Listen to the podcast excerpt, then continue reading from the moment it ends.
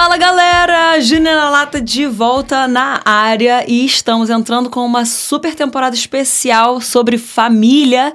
Então fiquem atentos que a gente vai abordar diversos temas dentro deste grande tema que é família. Então a gente vai falar sobre criação de filhos, a gente vai falar sobre cosmovisão, sobre a família, entre outras coisinhas mais, mas que eu não vou entregar tudo aqui para vocês hoje, porque senão, cadê o mistério, né não, gente? A gente precisa ter um pouquinho de mistério.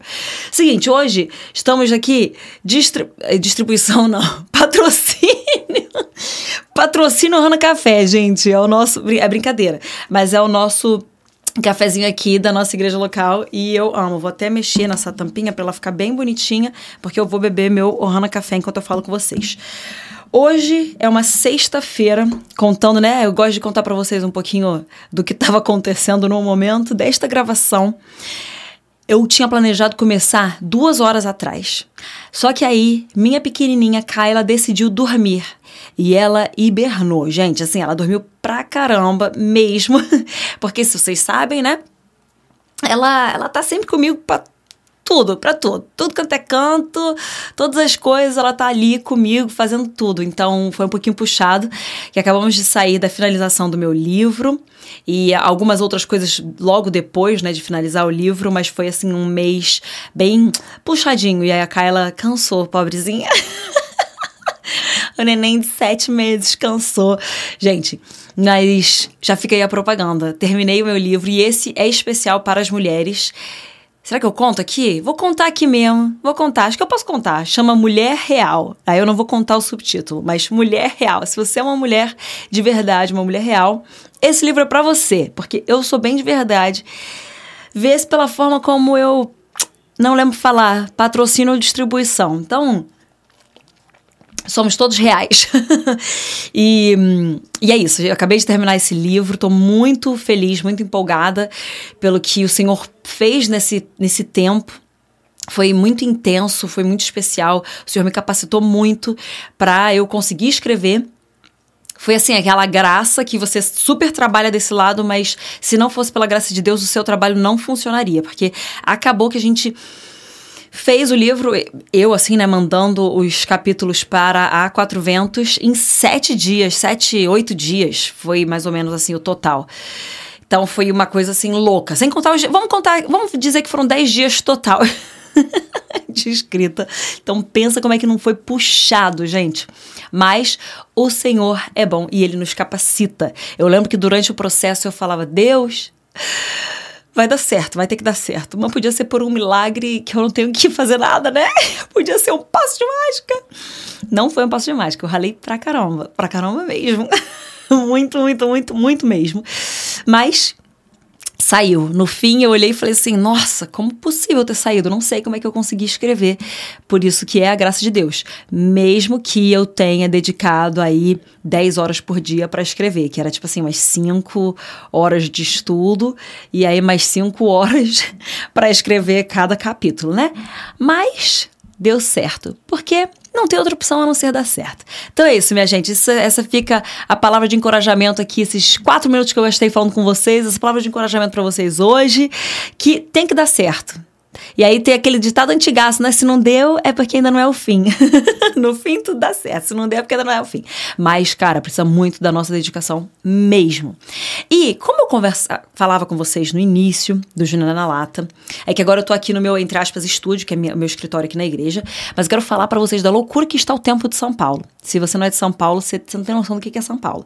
E se você é, hoje é dia 1 de setembro, inclusive, aniversário de casamento meio do Teófilo. Mas. Então, primeiro de setembro, você sabe o que aconteceu, né? Semana passada tava um verão, assim, um sol, um calor escaldante. Aí, de repente, vem um frio, uma, uma friaca, uma friaca que vou te falar, empacotando as crianças para elas poderem ir para escola. Daí dá um dia, um calorzaço de novo. Hoje lá fora o sol tá rachando coco, mas ao mesmo tempo, ontem tava super quente qualquer lugar que você estivesse. Hoje tá rachando coco o sol lá fora, mas dentro tá meio friozinho. Loucuras de São Paulo. Mas é isso, é assim que tá o clima nesses tempos e o dia hoje está super ensolarado, super bonito. A minha sala ela continua igual, com a mesma luz, porque é a luz do estúdio, mas eu tô aqui de novo, né, como eu disse, com o meu café do nosso Ohana Café. E tá muito bonitinho. Vou colocar aqui pertinho da câmera para vocês, ó. Olha aí. Fica embaçado, mas vocês conseguem ver. Muito bonitinho. Se você não sabe, é, esse conteúdo também sobe lá no meu YouTube. Ok, então vamos direto ao ponto. Direto. Depois de seis minutos falando, direto não é muito direto, né? Vamos falar sobre família, minha gente. Então, prime essa primeira parte do, do podcast eu vou gravar em duas partes, tá? Mas ela é o mesmo combinado de partes aqui. E aí depois a gente vai abordar outros temas. Mas pra gente entender um pouco mais do big picture, assim, de família no reino de Deus. Então, a primeira coisa que a gente precisa entender, anota aí: família é plano de Deus. Família é plano de Deus, você já anotou? Então, quando a gente olha para o céu, a gente olha para o nosso Deus triuno, ele é Deus Pai, ele é Deus Filho e ele é Deus Espírito Santo. Então, nós vemos que existe aí essa paternidade em relação ao Filho e o próprio Deus triuno se descreve assim como uma família. É um pai e um filho.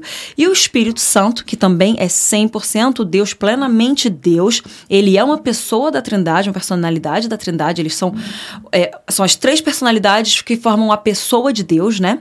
Então é um Deus que é tripartido, ele é três em um, é um Deus triuno.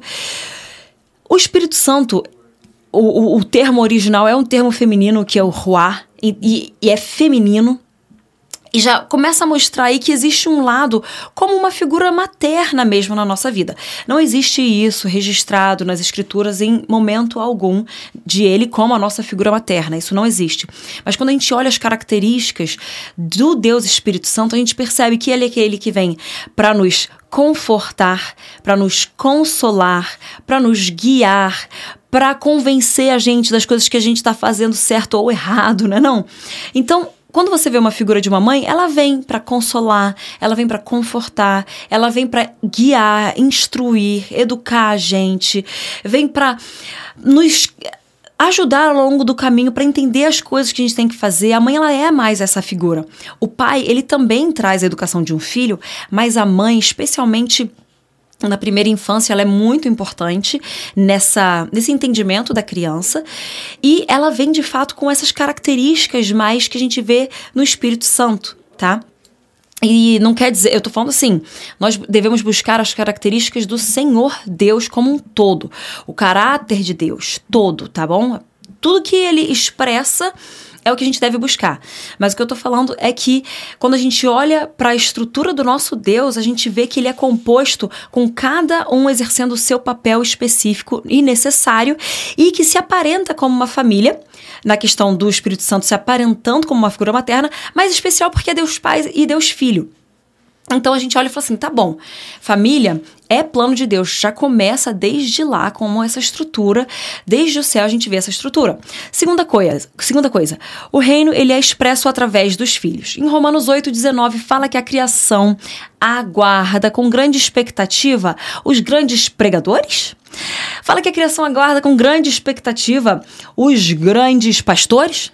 Fala que a criação aguarda com grande expectativa os exímios advogados e dentistas e professores. Não. A criação aguarda com grande expectativa a revelação dos filhos de Deus. Então, eu e você, como filhos de Deus, precisamos manifestar a Deus para a criação, porque a criação está aguardando a manifestação do Pai por meio dos filhos. É por isso que ele enviou o seu filho que ele tanto amava. Ele veio como o único para subir como o primeiro. Então o Pai envia Jesus, que era aquilo que mais custava para ele. Ele envia Jesus, o único filho dele, o filho unigênito, para que ele se tornasse então o primeiro de toda uma criação. O primeiro, o primogênito também em relação a mim e a você. Gente, a gente vê isso sobre Jesus Cristo sendo nosso irmão mais velho lá em Colossenses 1,15, que fala: Ele é a imagem do Deus invisível, o primogênito de toda a criação. Agora, outra coisa que a gente precisa entender que família é plano de Deus. O Senhor, ele nos instrui a sermos frutíferos e a multiplicarmos.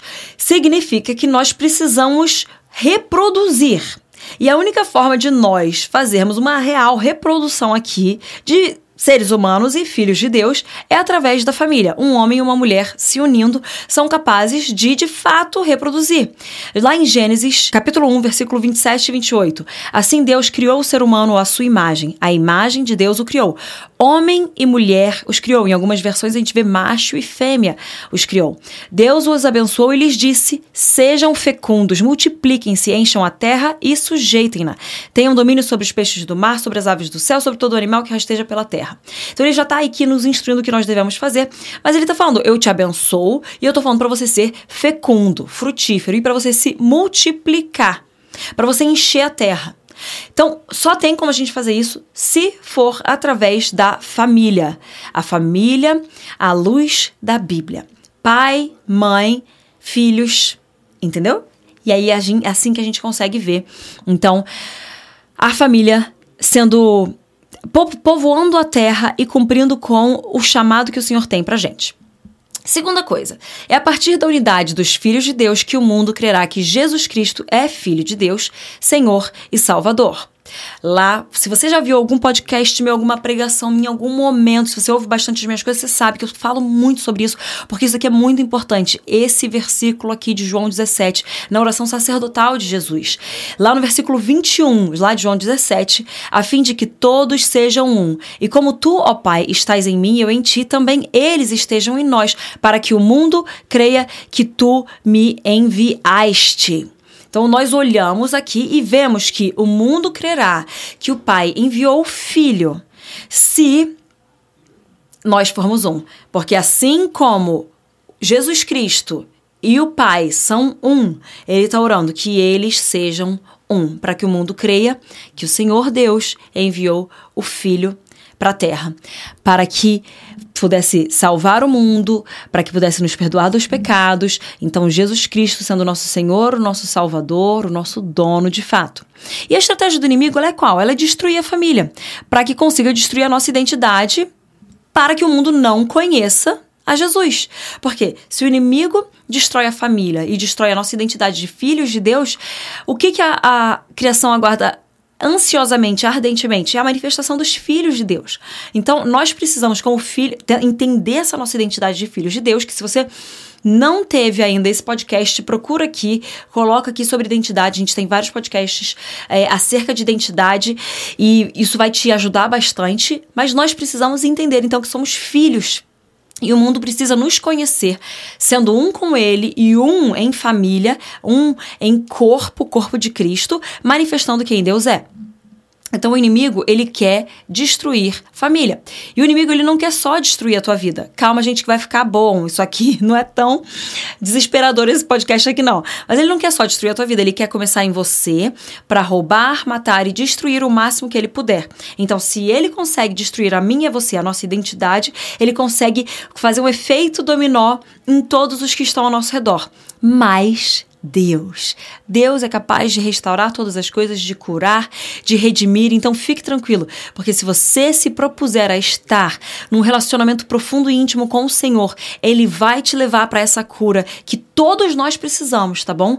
Para que nós venhamos viver essa identidade, não só de entender quem nós somos, mas de fato de ter a revelação e manifestar isso. O inimigo, ele tem inveja, esse é outro ponto aqui, inveja dos filhos de Deus.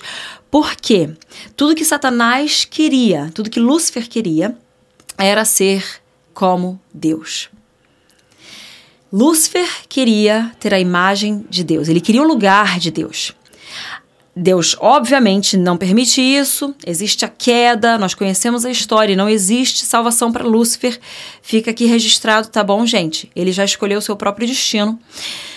Porque tem algumas pessoas que falam que existe salvação, né? Mas ok, voltando, para a gente não poder entrar nessa heresia, Lúcifer queria ser como Deus. Deus cria então a mim e a você, a sua imagem e a sua semelhança. É claro que nós não somos como ele na questão de divindade. Só ele é o Deus triuno, perfeito, maravilhoso. Mas nós somos nascidos dele, temos a natureza dele. E é por isso que somos a imagem e semelhança dele. E nós que recebemos de graça a imagem e semelhança dele, podemos devolver a ele a adoração. E o que que Lúcifer era? Ele era tipo o líder de adoração do céu. Ele era encarregado de toda adoração. Tinha os instrumentos no corpo dele. E Deus coloca na nossa boca a capacidade de devolvermos a ele toda adoração. Pensa nisso. Então, além de tudo, o inimigo, ele tem um ódio em relação a isso. Porque Deus fez isso. Ele e, e, assim, Lúcifer ele já já estava no melhor dos lugares possíveis, mas ele não se contentou. A gente não vai entrar nem nesse lado tão teológico acerca disso. Mas o que eu quero te falar é que nós recebemos esse presente de Deus e através da família nós conseguimos manifestar isso. Outra coisa que a gente precisa entender: a família é a primeira instituição social, tá? Que as pessoas têm contato. Então, é, a prime é o primeiro entendimento de sociabilizar, tá? Que as pessoas entendem. É o primeiro entendimento que elas fazem parte de algo maior. Através da família, nós aprendemos os nossos valores, aprendemos as tradições, aprendemos cultura.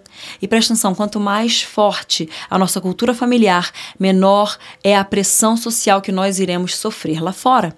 Se nossa cultura familiar dentro de casa é forte, nós somos filhos de Deus e filhos de Deus não fazem isso. Nós somos filhos de Deus e filhos de Deus se portam assim. Nós somos filhos de Deus e filhos de Deus têm essas características, têm essa cultura, têm, é, têm esse caráter aqui, esse fruto é o que sai de um filho de Deus. Se isso é forte dentro da gente, a pressão social, ela não faz força na gente. E aí, você traduz esse filho de Deus para o seu sobrenome. Então, Hayashis são assim. Eu tô falando para mim, né? Para meus filhos. Hayashis não fazem isso. Hayashis não, não agem assim. Hayashis se portam desse jeito. Hayashis amam a verdade. Hayashis, Hayashis, Hayashis. Então, quando a pessoa, a criança vai lá para fora, ela olha e fala assim: Não, isso daí, isso daí deve ser para você, mas é que eu sou um Hayashi. E Hayashis não fazem assim. Hayashis fazem desta outra forma. Então você já está firmando tanto dentro do seu filho, dentro da, da família, isso, e eles conseguem lidar muito melhor com a pressão social, porque ela diminui quando você tem uma cultura familiar muito forte. E a família é o núcleo básico da sociedade. É a partir da família que todas as coisas são formadas, que todas as coisas são desenvolvidas. É a partir da família que nós temos as pessoas. Então, é o núcleo básico, é o que forma a sociedade. E é na família que nós temos o apoio emocional, o apoio psicológico, é na família onde nós temos proteção, é na família onde nós temos segurança, é na família onde nós encontramos a paz. Pensa nisso daqui. A nossa família, de uma forma saudável, é o nosso apoio emocional, é o apoio psicológico, é onde nós temos a proteção, é a nossa segurança e a nossa paz. É o lugar onde você consegue descansar em Deus. E talvez você olhe e fale assim: Júnior, minha família não era isso. Eu sinto muito, mas você tem na tua mão o poder de transformar a tua história daqui para frente e fazer com que a sua família venha a ser esse lugar de paz, de apoio emocional, de proteção e de segurança para os seus filhos. Agora, sobre essa questão de ser repassado de geração em geração, essa cultura e as tradições nas famílias. Deuteronômio 6, versículos 6 e 7 fala o seguinte: E estas palavras que hoje te ordeno estarão no teu coração, e as intimarás a teus filhos, e delas falarás assentado em tua casa, e andando pelo caminho, e deitando-te e levantando-te. Então, eu te ordeno estas palavras aqui que vão estar no teu coração e você vai intimar essas palavras aos seus filhos. Você vai falar sentado em casa, você vai falar de pé em casa, você vai falar andando pelo caminho, você vai falar quando você deitar, quando você levantar. O tempo todo você vai estar doutrinando os seus filhos. Nossa, Júnia, é isso mesmo? É isso mesmo. Você precisa doutrinar o seu filho, porque se você não doutrinar o seu filho dentro de casa, lá fora irão doutriná-lo. E você não quer que ele seja doutrinado pelos padrões desse mundo. Você precisa que ele seja doutrinado pela Bíblia, pela cosmovisão bíblica bíblica. Como assim? Júnia, isso aí é uma lavagem cerebral. É isso mesmo, porque a palavra vem para nos lavar, para nos purificar e vem para renovar a nossa mente. E é isso que a palavra de Deus faz. Ela lava a nossa mente, lava o nosso cérebro. Simples assim. A palavra de Deus vem para nos lavar das mentiras do inimigo, do pecado, vem para nos lavar das imundícias desse mundo, vem para nos lavar dos pensamentos errados, vem para nos lavar das ideologias anticristãs. Ela nos lava de todas essas coisas. Tá bom? Então, Deus ele nos instrui a ensinar e a passar as tradições e a cultura e os ensinamentos para os nossos filhos. E nós precisamos de, de, de geração em geração, filhos em filhos e filhos e filhos e filhos, ir repassando isso. Nós vemos a importância sobre a família lá quando a gente vê nos Dez Mandamentos, que fala honra teu pai e a tua mãe. E aí então os seus dias na terra serão prolongados. Pensa aqui, olha isso, honra teu pai e tua mãe, para que se prolonguem os dias na terra que o Senhor Deus te dá. Se nós honrarmos, em primeiro lugar, nosso pai e nossa mãe, os nossos dias na terra serão prolongados. Eu não estou falando que a honra ao pai e à mãe vai além ou vai impedir a honra a Deus. Nunca. Se a honra ao pai e à mãe está manchando a sua honra a Deus, ela não está de acordo com a Bíblia. Não se pode honrar um ser humano mais do que se honra a Deus. Então entenda isso. Nós precisamos honrar o nosso pai e a nossa mãe, contanto que isso esteja de acordo com a honra também a Deus. Porque às vezes eu recebo umas pessoas que estão falando, não, eu quero honrar meus pais. Eu falo, cara, muito legal, só que você está desonrando o que Deus está te instruindo a fazer assim. Nós precisamos de aprovação dos nossos pais. Nós precisamos submeter aquilo que nós ouvimos de Deus aos sábios, aos nossos pais na fé, aos nossos pais naturais. Sim, precisamos. Mas estou falando em situações específicas que a pessoa já tem toda a confirmação de Deus e aí tem um pai e uma mãe que estão indo contra aquilo que não só ela, mas outras pessoas também, conselho de sábios, ali está confirmando que foi o Senhor que deu. E ela fala: Não, é que eu quero honrar meus pais, mas eu quero honrar, honrar meus pais e não vou à igreja. Não tem como. Se a honra ao pai e à mãe significa você desonrar o princípio de você estar na igreja local, não é correto. Se a honra ao pai e à mãe significa que você vai mentir, não é o correto. Se a honra ao pai e à mãe significa que vai ferir qualquer princípio bíblico, não é correto, entendeu? Então nós precisamos entender a honra ao pai e à mãe é extremamente importante tem que estar alinhado com os princípios bíblicos. Estando alinhado com os princípios bíblicos, você deve honrar seus pais e isso prolongará os seus dias aqui na terra. Bom, essa foi a nossa primeira parte dessa nossa introdução aqui de duas partes. Eu quero saber o que você achou. Comenta lá no Instagram, comenta não dá para comentar aqui no Spotify, mas compartilha com o pessoal e não esquece que no próximo a gente vai falar sobre construir uma família saudável, a gente vai tocar um pouquinho no feminismo, a gente vai tocar em algumas ideologias e vai ser muito bom. Então, venha comigo pra gente continuar no próximo episódio dessa nova temporada de Família à Luz da Bíblia. Deus te abençoe.